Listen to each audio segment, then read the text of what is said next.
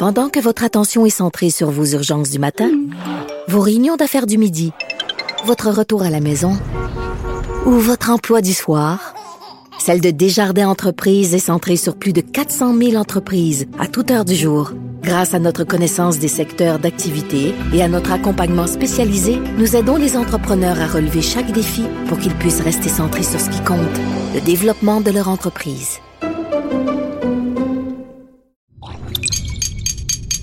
Cube Radio. Sophie Durocher. Sophie Durocher. Sophie Durocher. Mon nom est Sophie Durocher. Sophie Durocher. Des opinions éclairantes qui font la différence. Cube Radio. Bonjour tout le monde, bon vendredi. Écoutez, vous savez, pendant toute l'année, je vous ai parlé régulièrement euh, des causes d'agression sexuelle, euh, du système de justice. Est-ce qu'il est parfait? Non. Est-ce qu'il fonctionne? Oui, dans la plupart des cas. Et on en a eu un bel exemple quand même hier. Euh, une victime d'un ex-ambulancier d'urgence santé. donc, elle a été agressée sexuellement et le procès a eu lieu de cet individu, Sylvain de. Il a été condamné à 11 mois de prison hier et la la victime, qui s'appelle Zoé, en fait, c'est un nom euh, fictif, elle a dit il faut dénoncer, dénoncer vraiment beaucoup. C'est en dénonçant que les agresseurs vont finir par se décourager. Ça va créer une dissuasion chez l'agresseur. Il faut dénoncer le plus possible. C'est pour ça que je tenais à le faire. C'est important chaque fois qu'une victime prend la parole sur la place publique pour parler de l'importance d'une dénonciation. Ça renforce la confiance dans le système de justice qui est imparfait, mais qui fonctionne quand il y a des euh, prédateurs comme ça qui se retrouvent en prison derrière les barreaux pendant plusieurs mois. Donc quand j'ai vu le courage de cette victime, j'ai lancé un admiratif. Ben voyons donc. De la culture aux affaires publiques. Vous écoutez Sophie Durocher. Cube Radio.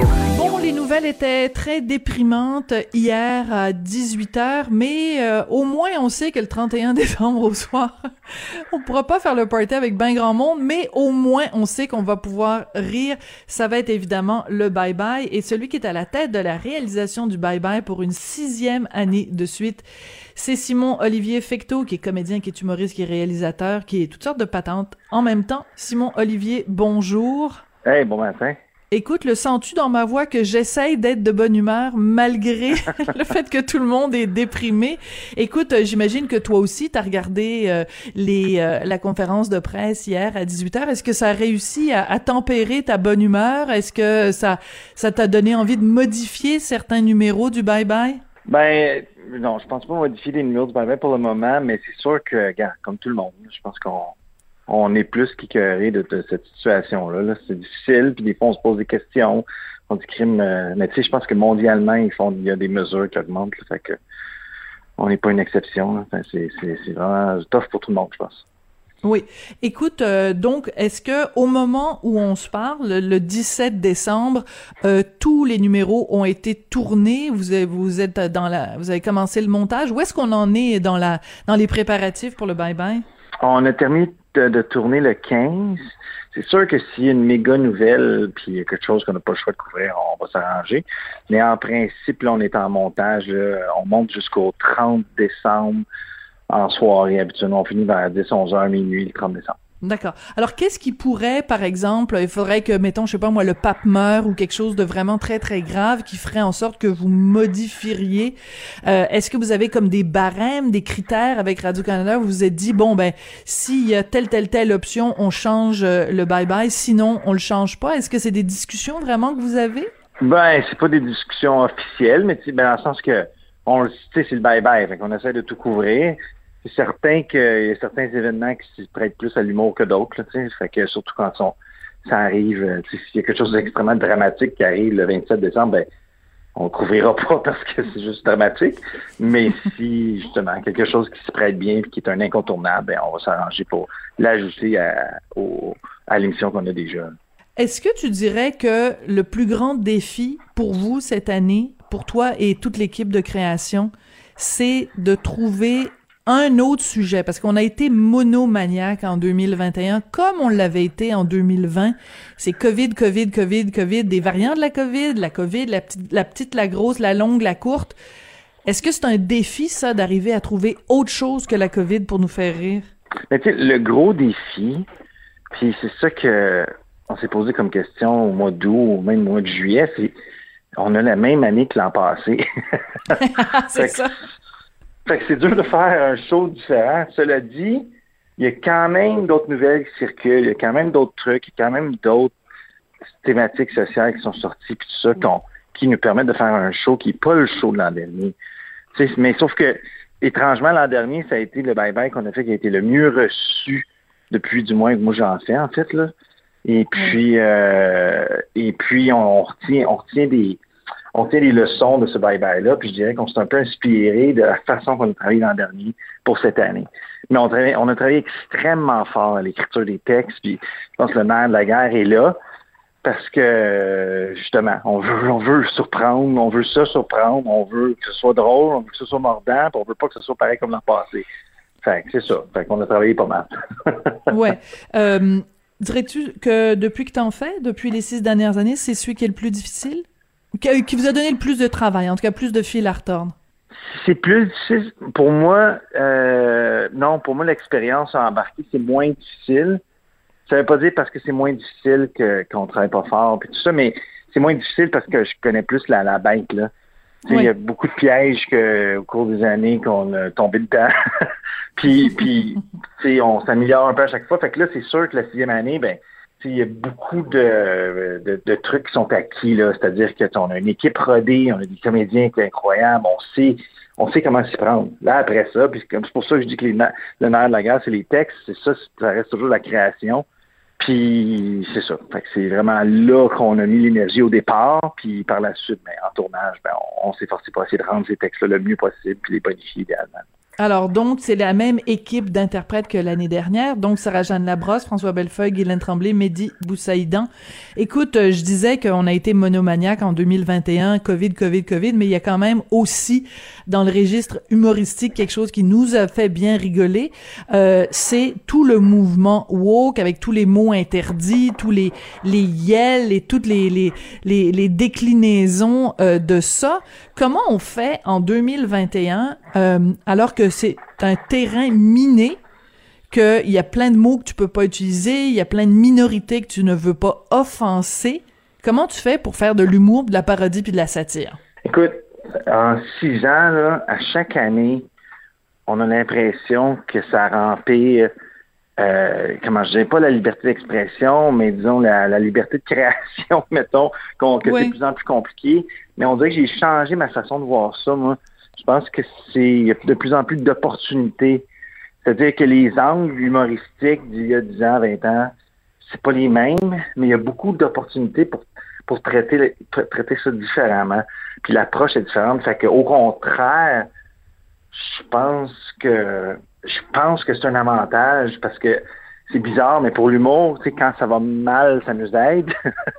Puis quand il y a de la tension sociale, ça nous aide aussi, parce que des fois, tu fais juste mentionner un mot, tu fais juste faire allusion à quelque chose, puis ça devient drôle parce que tout le monde est fébrile, oh mon Dieu, ils ont dit ça, oh mon Dieu, ils ont fait ça. Puis là, tu ris, veux, veux pas, parce que c'est une façon de se dégourdir, c'est une façon de, de, de, de, de, de dealer avec les, les problèmes. Fait que je pense qu'ultimement, je pense que ça nous aide.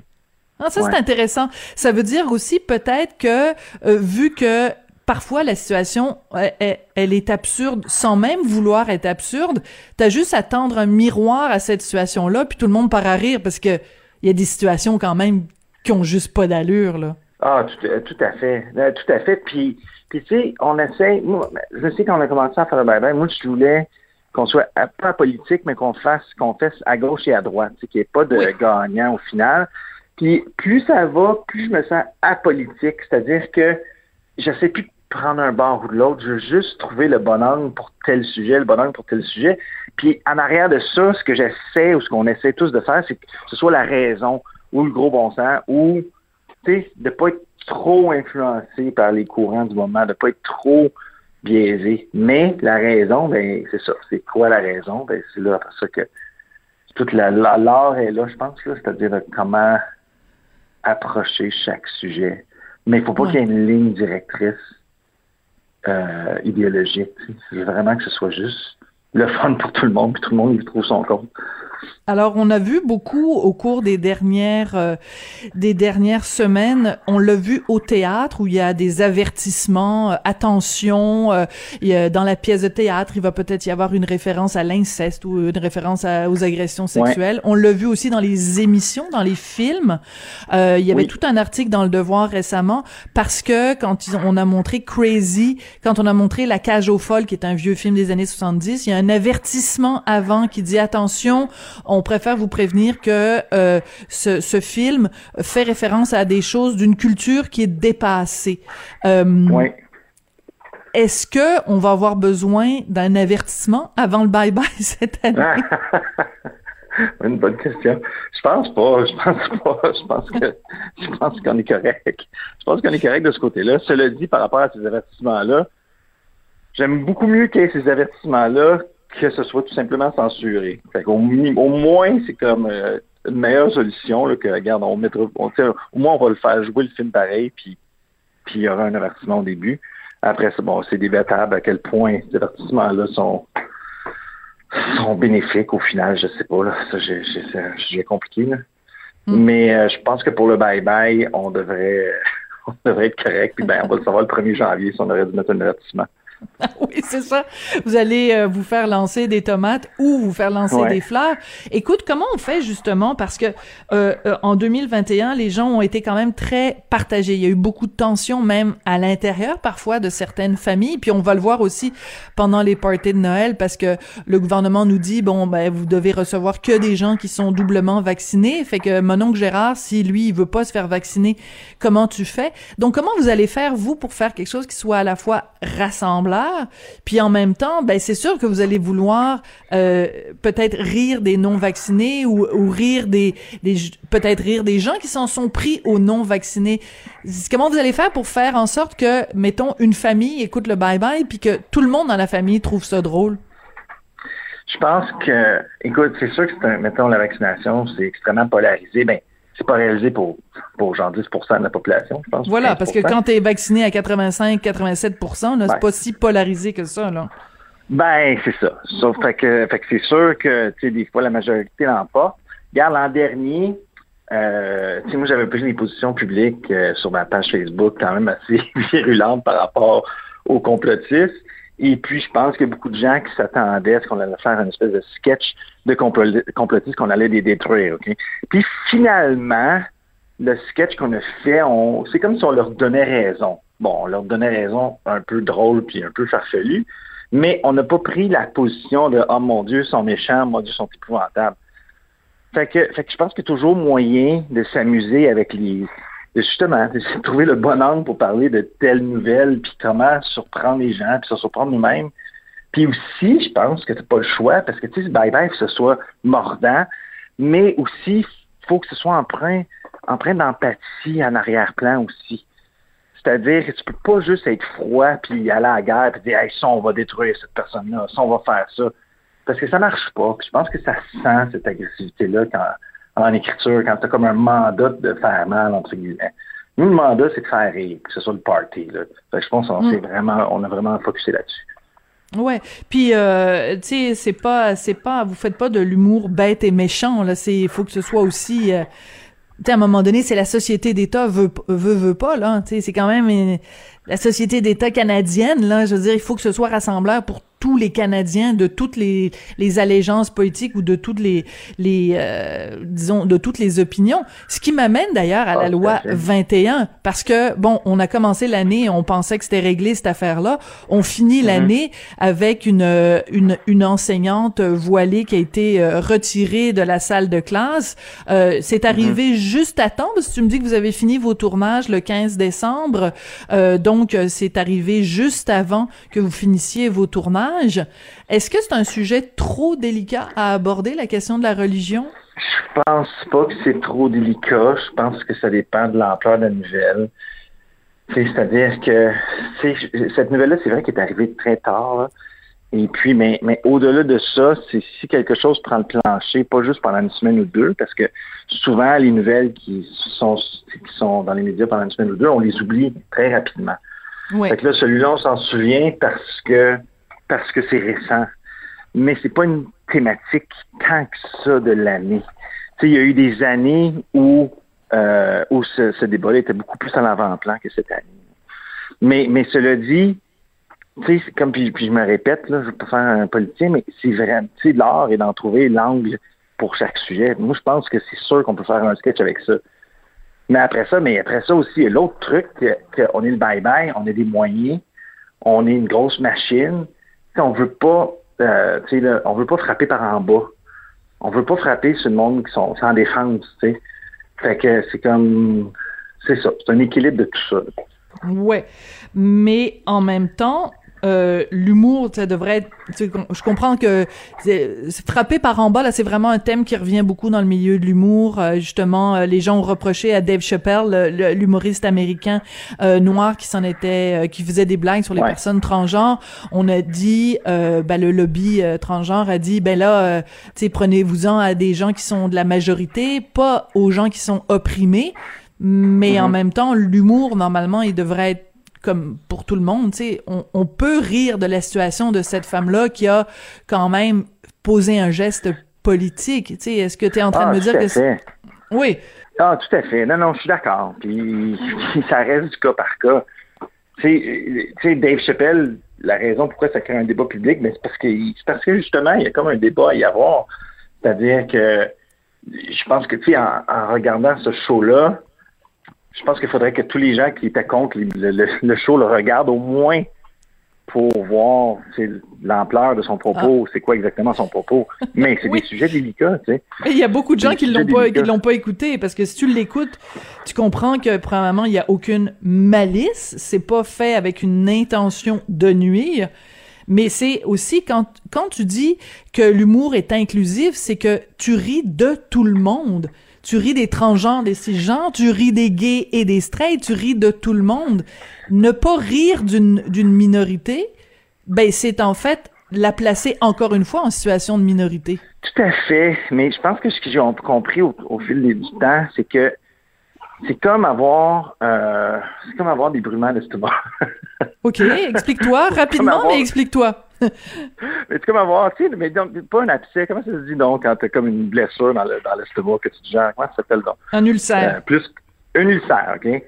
Ben, c'est juste que, mettons qu'il y a certains sujets qu'en ce moment, c'est comme si c'était un ulcère. C'est-à-dire que tu adores la sauce à spag, mais tu peux pas en manger de la sauce à spag quand tu as un ulcère. Même même si tu en manges un petit peu, ça va juste faire mal. Il n'y a rien de bon qui va sortir de ça. OK, je Fait que comprends. c'est sûr que des fois, il y a une, il question de timing pour ces choses-là. Puis des fois, le sujet que cette année, on ne peut même pas mentionner, dans deux ans, ça peut être un sketch principal. Puis là, tout le monde a comme décanté un peu. Tu sais. Fait qu'il y a ça aussi à considérer.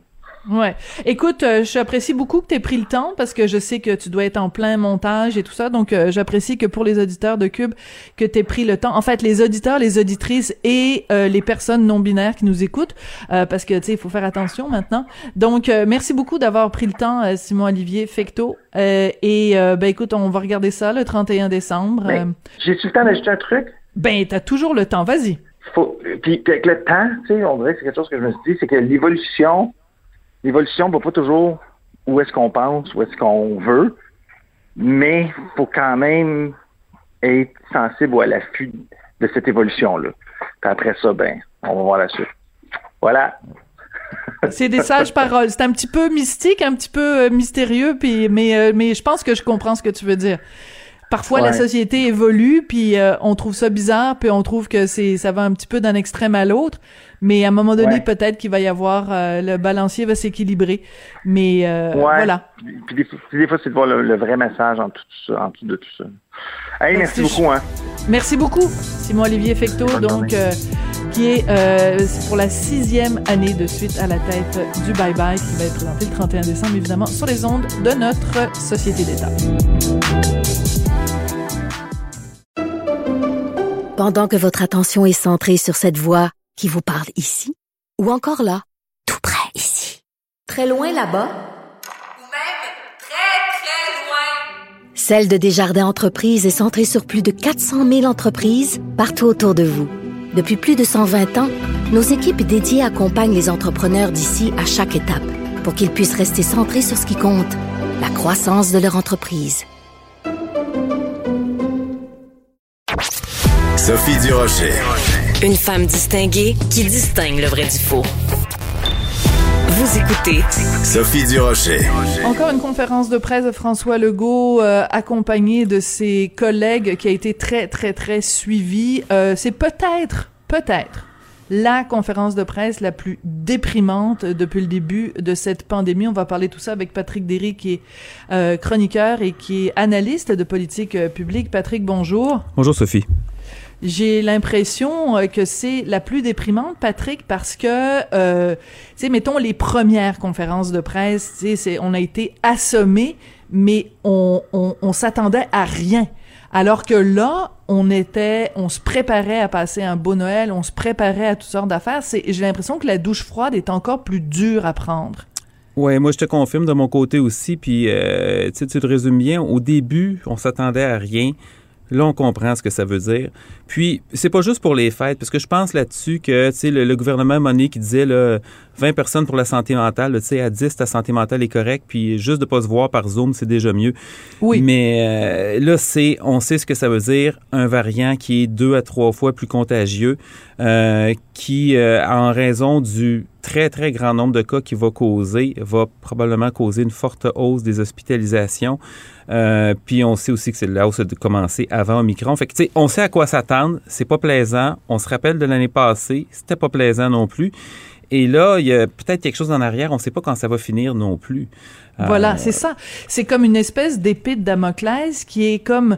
Euh, on a l'impression... Enfin, je vais réutiliser la même image que j'utilise tout le temps. C'est que depuis le début, on se dit, il y a la lumière au bout du tunnel. Mais là, on a l'impression que c'est un train qui s'en vient vers nous. Et là, ça, c'est extrêmement difficile. Donc, parlons concrètement. Euh, je sais que tu es euh, très critique, évidemment, du gouvernement euh, Legault, et avec raison.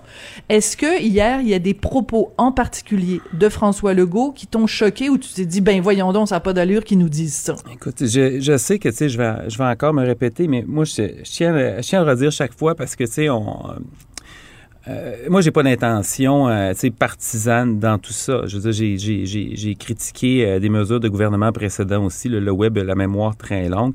Hier, j'ai trouvé qu'on nous a très bien expliqué pourquoi on n'aurait pas dû alléger à la mi-novembre.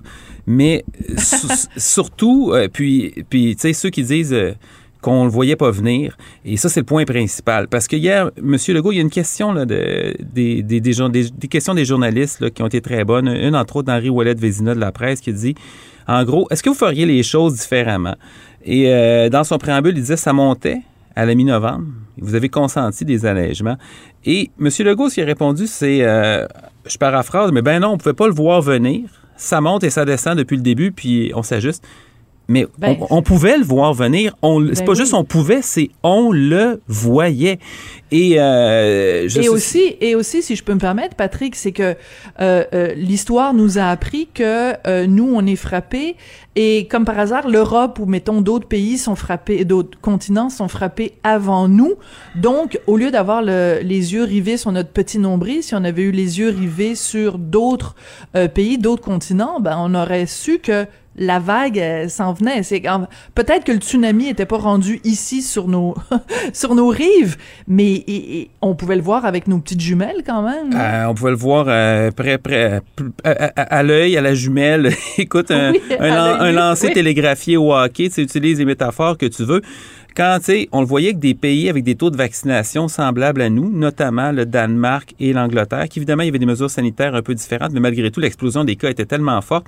En France aussi, ça fait longtemps que les cas ont monté en France aussi, mais c'est plus que ça, c'est ce qu'on voyait ici, dans nos données, ici. Puis, tu sais, on peut remonter mon fil Twitter, celui d'autres aussi, André Veillette et plusieurs autres notamment, parce que beaucoup de gens en dehors du gouvernement, on documentait, ça montait déjà à la mi-novembre. Et c'est ça le problème, c'est que quelque chose qu'on n'a pas compris. Et, tu sais, un virus comme ça, une pandémie, c'est une protection, une, une augmentation qui est exponentielle. C'est-à-dire que ça commence par des petits chiffres, Puis là, soudainement, il y a une explosion totale. Hein? Il y a une métaphore qui est utilisée. Tu mets une goutte d'eau pour une piscine, tu la doubles à chaque seconde, puis à un moment donné, la piscine est quasiment vide, puis euh, quelques secondes après, elle est pleine. Et euh, tout d'un coup, puis on l'avait pas vu venir. Et là, rendu à ce qui est une cinquième vague, si on veut, ben, on aurait dû. On aurait dû le voir. Et moi, docteur Arruda, hier, qui dit ceci, il se fait poser des questions sur les rassemblements. Euh, Est-ce que c'était trop tôt? Est-ce que, est-ce que vous vous êtes, euh, est-ce que vous vous êtes trompé? Hein? Claudie Côté de TVA a demandé ça. Et là, il dit ceci. On ne savait pas jusqu'où Omicron se rendrait chez nous. Ah, mais moi, le chez nous, je suis plus capable de l'entendre, Ben. Patrick, là. C'est comme, y a-tu, y a-tu comme une cloche au-dessus du Québec? Y a-tu comme un microclimat? Y a-tu, on est-tu comme une protégée par la main de Dieu de, de, tu sais, tu viens dans le temps de Claude Ryan qui parlait de la main de Dieu. Qu'est-ce que c'est cette affaire-là, Ben là, chez nous? C'est la main, la, la- la main du docteur Arruda, ou je sais pas. Et- Mais quoi, et- il y a un plexiglas à la frontière entre l'Ontario puis le Québec, puis que ce qui se passe en Ontario se rend pas au Québec? C'est peut-être c'est peut-être ça. Ils ont, ils ont- ils peut-être installé un plexiglas, mais on sait que ça stoppe pas le virus. Mais euh, on a vraiment l'impression, ça fait plusieurs fois, on, l'a eu en tout début de pandémie, le docteur Arruda disait qu'il n'y avait pas de risque ici alors qu'il y avait des, contaminations qui avaient commencé au pays. C'est comme si le Québec était à l'abri. On l'a eu aussi au printemps de façon assez spectaculaire quand on disait le, le Québec résiste aux variants puis à la troisième vague. Puis il y a une espèce d'esprit chez la santé publique comme quoi c'est- en fait, c'est une forme d'arrogance. Et euh, comme si on était derrière une, mu- une muraille. Puis, euh, le docteur Arruda qui dit, tu sais, lors de mon point- premier point de presse, je vous avais dit que ce que je vous disais aujourd'hui pourrait changer demain parce qu'on faisait face à une bête qui pourrait nous amener d'énormes surprises. C'est rendu une excuse qui est très facile pour faire n'importe quoi finalement. Et euh, Arruda a dit, moi, mon travail, c'est d'anticiper. Et je te mets au défi, Sophie, de trouver une seule fois où la Direction nationale de la santé publique, et je sépare avec la santé publique locale, parce qu'il y a des santé publiques locales qui ont été extrêmement proactives. Oui, Mylène Drouin, ouais. Entre autres, à un moment donné, qui ont arrêté d'écouter Québec, carrément. Et euh, c'est jamais arrivé une seule fois qu'on a justement anticipé. On a toujours attendu d'être rendu avec un nombre de cas Mm. très élevé. Tu sais, c'est la différence entre le feu est pris dans ta casserole ou dans ta cuisinière, tu le regardes, ou t'attends qu'il est dans les murs. Mais quand il est rendu dans les murs, c'est fini. Puis là, C'est-à-dire qu'on est réactif au lieu d'être proactif. Je comprends fort bien. La, la, la, la- c'est assez clair. C'est assez clair euh, comme euh, image. Écoute, euh, je veux euh, qu'on parle d'un phénomène quand même. Euh, quand on a, on, a, on a été rendu quand même assez bon en vaccination, à un moment donné, c'est posé la question, quand on a commencé à donner les deuxièmes doses et tout ça, de se dire, qu'est-ce qu'on devrait faire? Je te parle, quand je dis on, je dis la planète au complet, c'est poser cette question-là. Est-ce qu'on euh, s'assure de hum, protéger adéquatement l'ensemble de notre population ou on commence à envoyer des vaccins dans les pays ou les continents même au complet où la vaccination est rendue à 2% Est-ce que c'est pas la meilleure façon de se protéger? Et est-ce que donc la question se pose de façon euh, extrêmement forte aujourd'hui. Est-ce qu'on s'est pas complètement planté dans cette stratégie-là? Parce que si c'est comme un effet boomerang, les, non vaccinés fait en sorte que euh, le, les variants continuent. Est-ce qu'on aurait pu empêcher Omicron d'une certaine façon si on avait, mettons, euh, aidé à vacciner au complet le continent africain? Tu sais, empêcher, c'est difficile à dire. Il y a une chose qui est sûre, c'est qu'on avait une obligation de moyens. Puis on l'a pas fait. Ça fait plus d'un an que beaucoup, beaucoup de gens disent que une chose qui est assez évidente, on réglera pas la pandémie euh, simplement derrière nos frontières. C'est-à-dire que si on est un pays comme l'Inde, avec plus d'un milliard d'habitants, qui est une soupe à mutation de virus, euh, c'est- on est, ça va finir par revenir. L'Afrique aussi, un, autre milliard plus ou moins en population. Et donc, qu'il fallait intervenir. Et ça, c'était, c'était pas juste un credo altermondialiste de gens qui étaient sensibles à la situation des pays en développement, des économistes. Euh, le plaider à plusieurs reprises Qu'on parce que peut pas accuser d'être vraiment à gauche, non c'est ça, c'est c'est- c'est- certainement pas un magazine de gauchiste, c'est pas un magazine de droite non plus. Moi, je le vois comme un centre radical puis éclairé, Oui. là, tu sais. Et euh, et il y avait un cas économique à faire. Ça coûtait moins cher de vacciner le reste du monde que de subir les conséquences d'une crise économique sévère. Et c'était aussi moralement la bonne chose à faire parce qu'on a quand même une responsabilité en tant que pays développé et honnêtement très, très riche par rapport au reste de la planète. Et le, test, ben, on l'a échoué. Et ce n'est pas la faute des pharmaceutiques, parce qu'on dit beaucoup que les pharmaceutiques auraient dû laisser aller leurs brevets.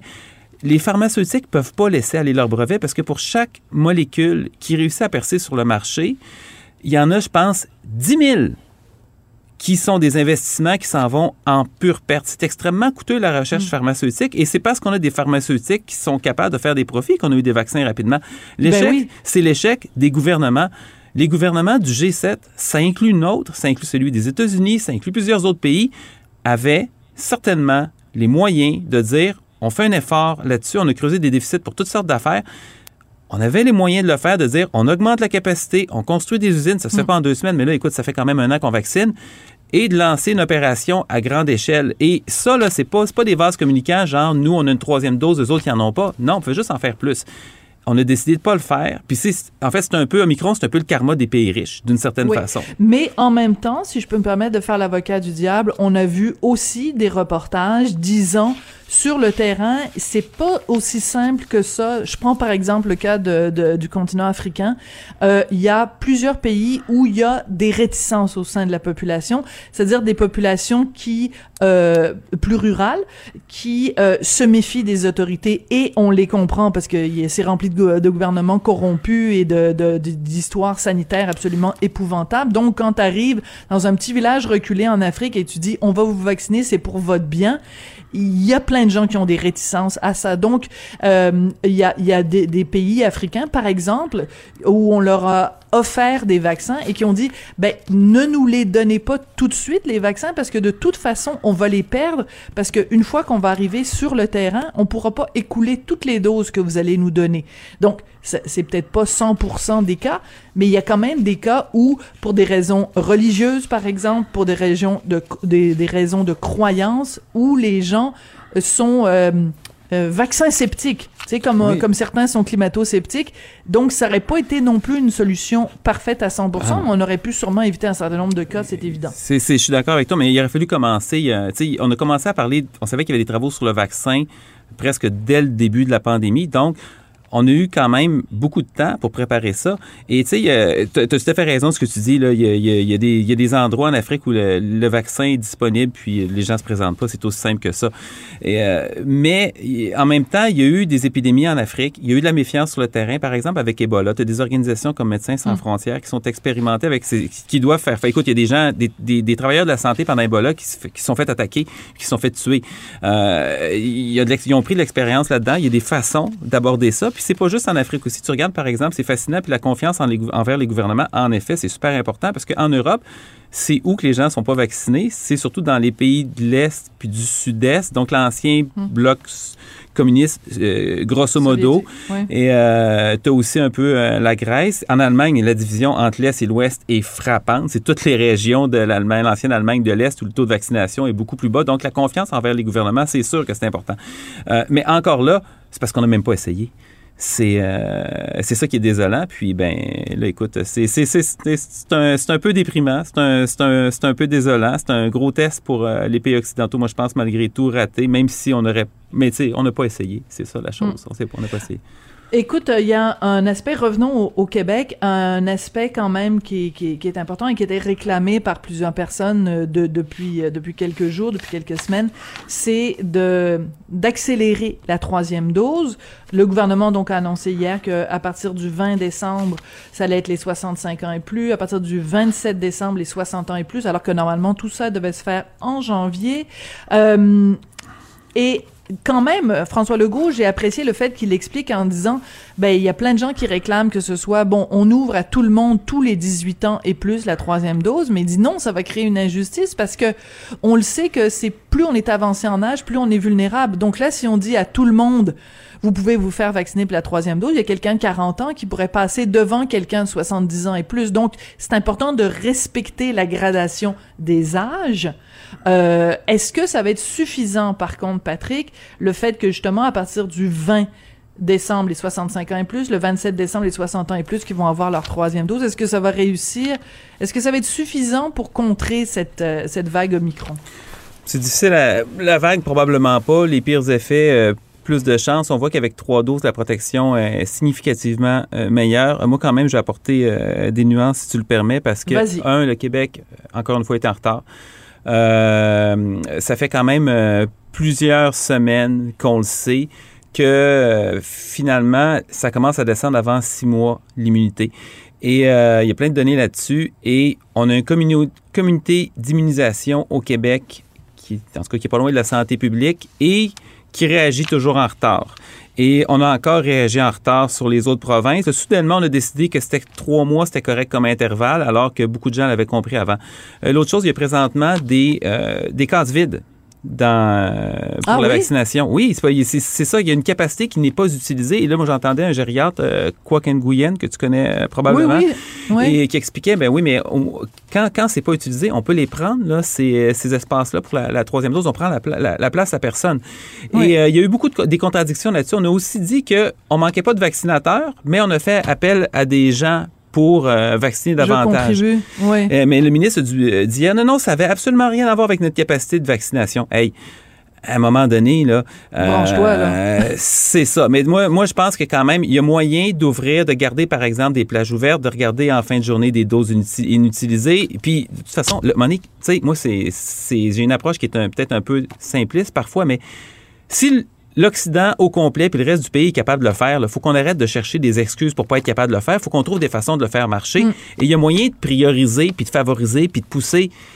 Mais Colin, ce qu'on a besoin, c'est des vaccinations vite. Puis même, je te dirais, écoute, ça, c'est un point qui est contre-intuitif, mais moi, à un moment donné, j'avais une, conversation avec quelqu'un, disons, qui est, que je n'aimerais pas, mais qui est très ferré en logistique de crise sanitaire puis qui m'avait dit euh, le printemps dernier, j'ai peut-être donné trop d'indices, mais en tout cas, et Ben, euh, ce qu'elle me disait, c'est... faut- Elle, en plus, nous dit que c'est non, non, non, non, c'est, c'est, c'est ça. Yel. C'est un il, C'est finalement. c'est un Ouais, Yel. c'est- c'est un Yel. Euh, d'accord. Et c'est les jeunes. C'est les, c'est les jeunes adultes qu'il faut vacciner en premier. Le virus Ah oui? se promène par ceux qui bougent. On prend ça à l'envers. Les gens qui sont chez eux, là, ils ont à peu près pas de risque. Et, sais-tu quoi? Ah, ça, c'est intéressant. Donc, ça veut Yel dire que le avait critère- raison.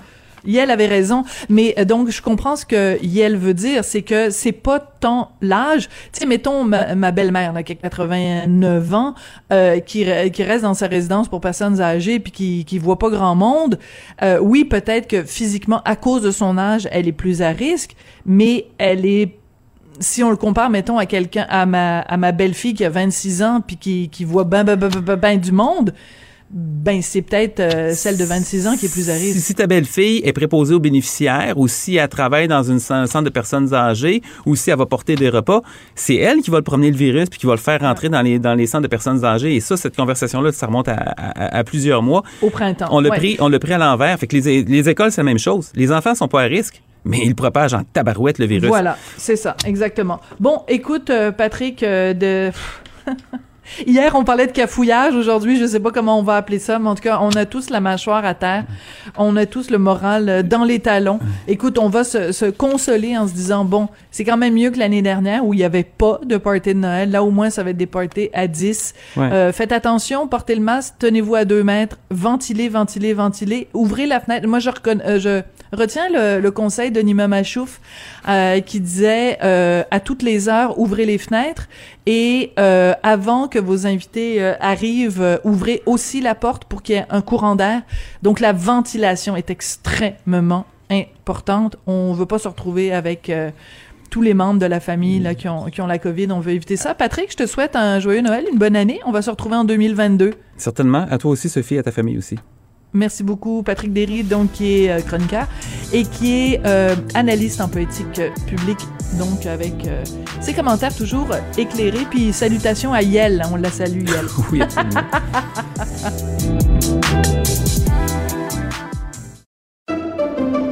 Pendant que votre attention est centrée sur cette voix qui vous parle ici, ou encore là, tout près ici, très loin là-bas, Celle de Desjardins Entreprises est centrée sur plus de 400 000 entreprises partout autour de vous. Depuis plus de 120 ans, nos équipes dédiées accompagnent les entrepreneurs d'ici à chaque étape pour qu'ils puissent rester centrés sur ce qui compte, la croissance de leur entreprise. Avertissement. Cette émission peut provoquer des débats et des prises de position pas comme les autres. Vous écoutez Sophie Durocher.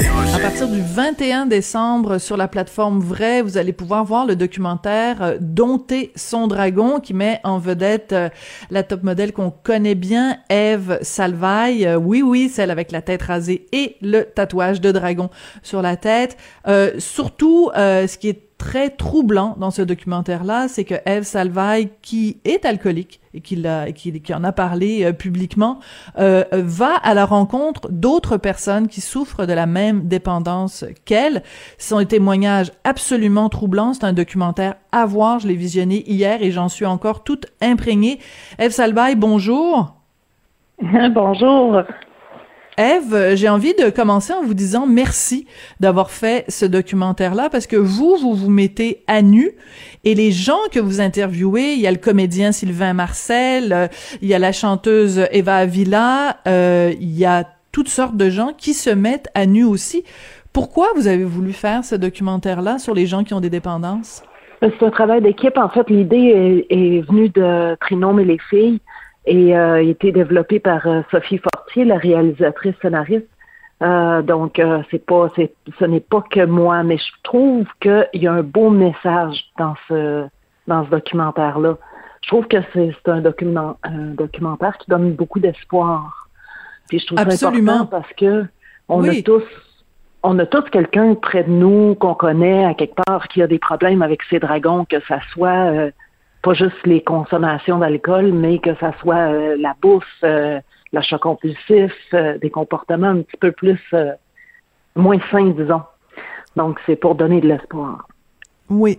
Alors, euh, quand je disais que vous vous mettez à nu, euh, ben, vous nous racontez vraiment, vous, votre descente aux enfers, et les autres personnes que vous interviewez la racontent aussi. J'aimerais qu'on écoute un petit extrait où c'est vous qui nous parlez de comment vous vous sentiez et pourquoi vous aviez euh, cette dépendance-là. Genre, j'ai un trou en dedans. Fait que je le remplis avec des relations personnelles, je le remplis avec le sexe, je le remplis avec la vodka, je le remplis avec des drogues, n'importe quoi. N'importe quoi. Ça peut être même la tarte au sucre. Si, si je capote sur quelque chose, je remplis ce vide-là, mais ça le remplit jamais. C'est comme une illusion de je vais le remplir, mais ça, ça, ça reste vide pareil. Je savais pas c'était quoi jusqu'à temps que euh, je découvre que je suis alcoolique. Est-ce que ça a été difficile pour vous, Eve, la première fois que vous avez dit à quelqu'un je m'appelle Eve Salvaille et je suis alcoolique. C'est sûr, on descend notre bouclier, hein, on, on Mm. dépose les armes, puis on se met à nu devant, tu sais, on avoue qu'on est impuissant devant une bouteille de vodka. Écoute, F. Salvaille qui a fait le tour du monde 50 fois, qui a tout fait euh, à la perfection, puis là, tout d'un coup, ben, une bouteille de vodka m'a eu, moi. C'était très, très difficile. J'ai vraiment... euh, ça a été très difficile, mais en même temps, c'était le début de la... C'était le début de- de- d'un miracle à quelque part, parce que ma vie a changé à ce moment-là. Il y a un des intervenants, une personne que vous interviewez, c'est le boxeur euh, Éric Martel et euh, Éric Martel Boelly et lui il dit ben moi j'étais habitué oui, j'étais habitué sur le ring de, de combattre quelqu'un et peut-être que cette personne-là m'aurait mis KO. Il dit là, moi, quand j'avais une dépendance, je me suis mis KO moi-même et je trouve que cette image-là représente très bien ce que c'est la dépendance. Oui, vraiment, j'étais j'étais vraiment contente qu'ils disent ça parce que effectivement, moi aussi, je me suis reconnue avec ça. C'est c'est on, on se bat avec notre ombre, on se bat avec nous-mêmes. Ouais. Alors, les, parmi les gens que vous interviewez, il y a donc euh, euh, le boxeur dont on vient de parler, il y a la jeune influenceuse Lisande Nadeau, euh, il y a un soldat canadien qui est allé au Rwanda, qui a vu des images euh, qu'il est incapable d'oublier, qui est en, en choc euh, post-traumatique. Et il y a le, le politicien Gilles Barry qui dit, ben, il y a, il y a trois possibilités possibles quand on a ce genre de dépendance. Il dit, il y a la, la prison, la violence, la folie. Euh, c'est, c'est, c'est raide comme constat, là. Mais dans les fraternités euh, anonymes, ils disent souvent ça, les, les trois, il y a trois solutions, la folie, la mort ou euh, la prison. Et souvent, il y a, il y a, il y a souvent, euh, on en a souvent deux, disons. Mais on, on vire fou parce qu'on se- on demande, mais comment ça que je suis pas capable d'arrêter? Tu sais, les gens nous disent, c'est un peu comme quelqu'un qui souffre de dépression. Comment ça, t'es pas capable d'arrêter? T'as juste à commence à chanter, fais quelque chose, tu sais. Mais on Prends-toi en main. Oui, c'est ça, prends-toi Hein? en On main. entend là, ça, euh, ouais. Alors, reviens-en. Mais c'est pour ça que ce documentaire-là est extrêmement important parce que dans le fond, tous ces gens-là que vous interviewez et vous-même, c'est le même pattern. C'est-à-dire que vous nous décrivez la dépendance de façon insidieuse. Ça commence petit à petit, ça prend de l'ampleur, ça prend de l'ampleur. À un moment donné, on frappe un mur, on atteint le fond. À un moment donné, on se reprend justement en main. Et toutes les histoires que vous nous racontez, les gens vivent mieux aujourd'hui. Ils s'en sont sortis. Donc, il y a, y a de l'espoir. Et, c'est le, chemin est difficile, mais moi, ce que je retiens de ça, c'est que toutes ces histoires-là se finissent bien. Oui, c'est important pour nous autres. C'est ça, les, les comme je disais, c'est un travail d'équipe, hein, puis c'était super important de, non seulement de parler des vraies affaires, puis d'avoir de prendre le temps de rencontrer chaque protagoniste. On a passé une journée avec chacun. C'était pas une, entrevue d'une heure là. Um, puis aussi de, de, de, parler de la lumière qui s'immisce dans nos vies une fois qu'on est sobre puis qu'on commence à se rétablir.